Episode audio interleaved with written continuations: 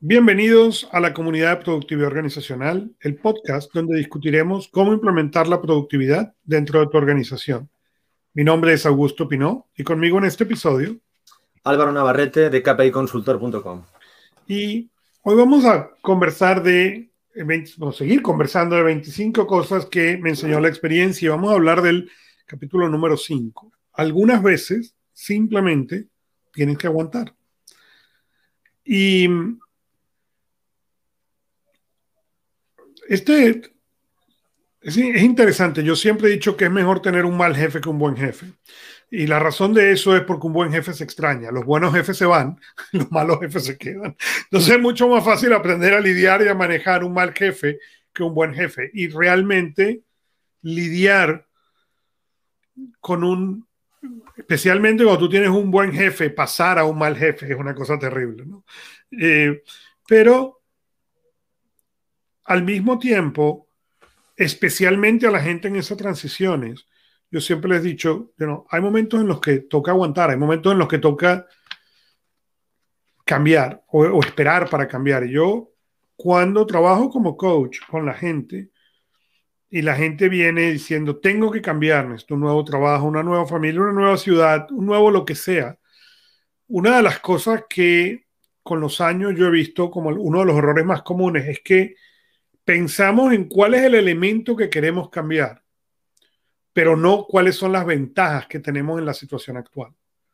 Y una de las cosas en las cuales yo me centro en el coaching es cuáles son esas cosas que tienes ahora que están funcionando bien. Porque nosotros tendemos a concentrarnos en el defecto, pero no, para, al concentrarnos en el defecto, tendemos a ignorar todas las virtudes, todas las cosas que están funcionando bien. Y yo cuento un cuento, un cliente mm, relativamente eh, desarrollado dentro de la empresa, él vino, eh, quería un cambio, ¿ok? Y cuando hicimos esta lista, ¿ok? O él hizo su lista, ¿ok? El primer elemento de la lista era una computadora, ¿ok? Yo no estoy dispuesto a perder mi computadora. Y no estábamos hablando de una gente entrando en la empresa, estábamos hablando de alguien a nivel de, vicepresidencia. Y, yo lo veía y decía, espérate, ¿cómo es la cosa? No, no, yo me puedo ir de esta compañía, pero a la compañía que tenga, el primer requisito que yo tengo es, yo necesito este tipo de computadora. Y con eso había una cantidad de cosas. Y él se fue, eh, terminó yendo, pero se terminó yendo con una claridad de buscar cómo mejorar los elementos que quería mejorar sin perder los elementos que eran que ya, que ya tenía, aquellas batallas que ya había ganado. Y ahí es justamente donde yo tiendo a recomendarle a la gente. A veces hay que aguantar, hay que aguantar a tener esa claridad, hay que aguantar a tener ese plan. Está muy bien decir, yo quiero que el cambio suceda, o me quiero ir del trabajo, o quiero hacer esto tienes que tener, primero son decisiones que se deben tomar frío, segundo son decisiones que se deben entender los dos lados, qué es lo que está buscando mejorar y segundo, qué es lo que tienes que en este momento funciona bien.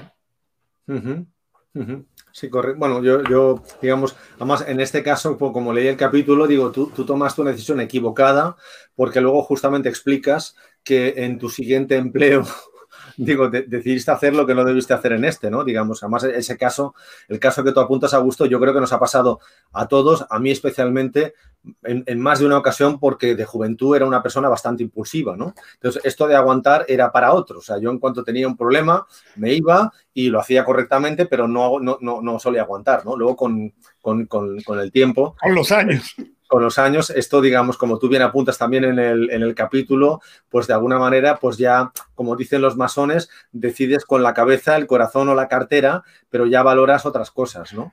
Entonces yo, pienso que en la vida hay estupideces que quizás puedes tomar eh, de una forma impulsiva y cosas como es un empleo o una decisión importante que como tú bien comentas, pues deberías, digamos, eh, sobre todo, pues, eh, digamos, consultar con la, con la almohada, plantearlo con tu entorno más íntimo, es decir, no puedes, digamos, resolverla de forma impulsiva, ¿no? O, incluso si nos dirigimos a, a, CEOs o mandos o gerentes, obviamente tú no puedes quedar en evidencia ante tus empleados o tus compañeros o, digamos, colaboradores en una decisión importante actuando de una forma impulsiva, ¿no? Entonces es muy importante meditar las cosas, hacer que los tuyos participen en la, en la decisión, escuchar antes de hacer, es decir, las guerras están para ganarlas y luego, obviamente, si uno no está a gusto en un trabajo, antes de tirar la toalla hay que intentar cambiar al jefe o cambiar el trabajo. Yo, por ejemplo, muchas veces, o sea, eh, eh, digamos, hemos compartido, o sea, ¿quién no ha tenido malos jefes, no? Y el que diga que siempre ha buenos jefes es que seguramente ha sido un mal subordinado. Entonces, yo cuando me han tocado malos jefes he tenido la suerte de conocerlos enseguida y saber, digamos, surfear por encima de la ola, hacer el trabajo, destacar y prescindir del jefe, que es muy lamentable, porque un jefe te mentoriza, te, da coach, te da luz, ¿no? Pero ¿cuántas personas de esas ahí te has encontrado en tu vida? Pues si yo he trabajado con 30, pues probablemente me he encontrado solo con 5 personas que realmente intentan iluminarte en la vida, ¿no? El resto, eh, eh, eh, los 25 restantes, pues tienen momentos y, los que realmente son siempre el lado oscuro, pues intentas pasar de ellos, ¿no? Con lo cual vas trabajando, como tú bien comentas, vas viendo lo bueno del trabajo y, el resto intentas pasar desapercibido, como cuando tienes un mal compañero, ¿no? ¿Quién trabaja con todas las personas que le gustan, ¿no? Nadie. Entonces, cuando tienes un mal compañero, le saludas, pero y cuando te, toca trabajar con él en algún proyecto, intentas pues marcar tus espacios y ya está, ¿no? Pero ante todo, pues no, no precipitarse, ¿no? Me parece muy, muy correcto lo que, lo que tú apuntas, ¿no? Es decir, que nunca, o sea, siempre tener un plan B, nunca quemar las naves, no ser impulsivo, decidir con la cabeza. Y luego, obviamente, si tú tienes mal rollo con tu jefe, pues lo importante de las personas es con asertividad, con empatía, intentar trasladar esto a, la persona que tienes delante, especialmente si es tu jefe o es un compañero o es, tu, pareja, y intentar cambiar, eh, digamos, con un poco de picardía, intentar cambiar esas cosas, ¿no? Lo que en el pueblo dicen que se cazan siempre más eh, moscas con miel que con vinagre, ¿no? Digo, intentar cambiar esa realidad porque en el fondo esa habilidad nos permite eh, ser mejores, ¿no? Yo tengo una buena clienta, Rosana, que siempre me dice, cuando se encuentra una persona así, dice, dice, esto es el karma, me la ha puesto en mi día a día para intentar probar mi nivel de paciencia, ¿no? Digo, pues esto hay que superar el nivel de paciencia y procurar que, que seamos mejores gracias a estas personas que Dios pone en nuestro camino para que seamos capaces de apartarlas, ¿no? ¿Sigues ahí, a gusto? Hola.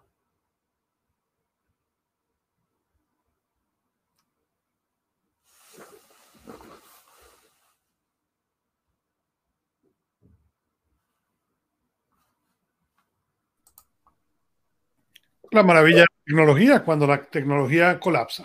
Nada, no te preocupes. Vale, yo seguía en el show, tú has entrado y has salido, ¿no? Pues luego lo cortas y listo. Yo he entrado y salido, luego lo editamos y, listo. Así Y si no, y si no, pues queda una muestra de que los problemas suceden a pesar de todo, ¿no? Esa es la realidad. Y simplemente para acabar, a mí mi querido padre y mi abuelo me decían siempre de pequeñito que en la vida, hijo mío, hay dos cosas muy jodidas. Dormir de culo con la mujer y trabajar a disgusto.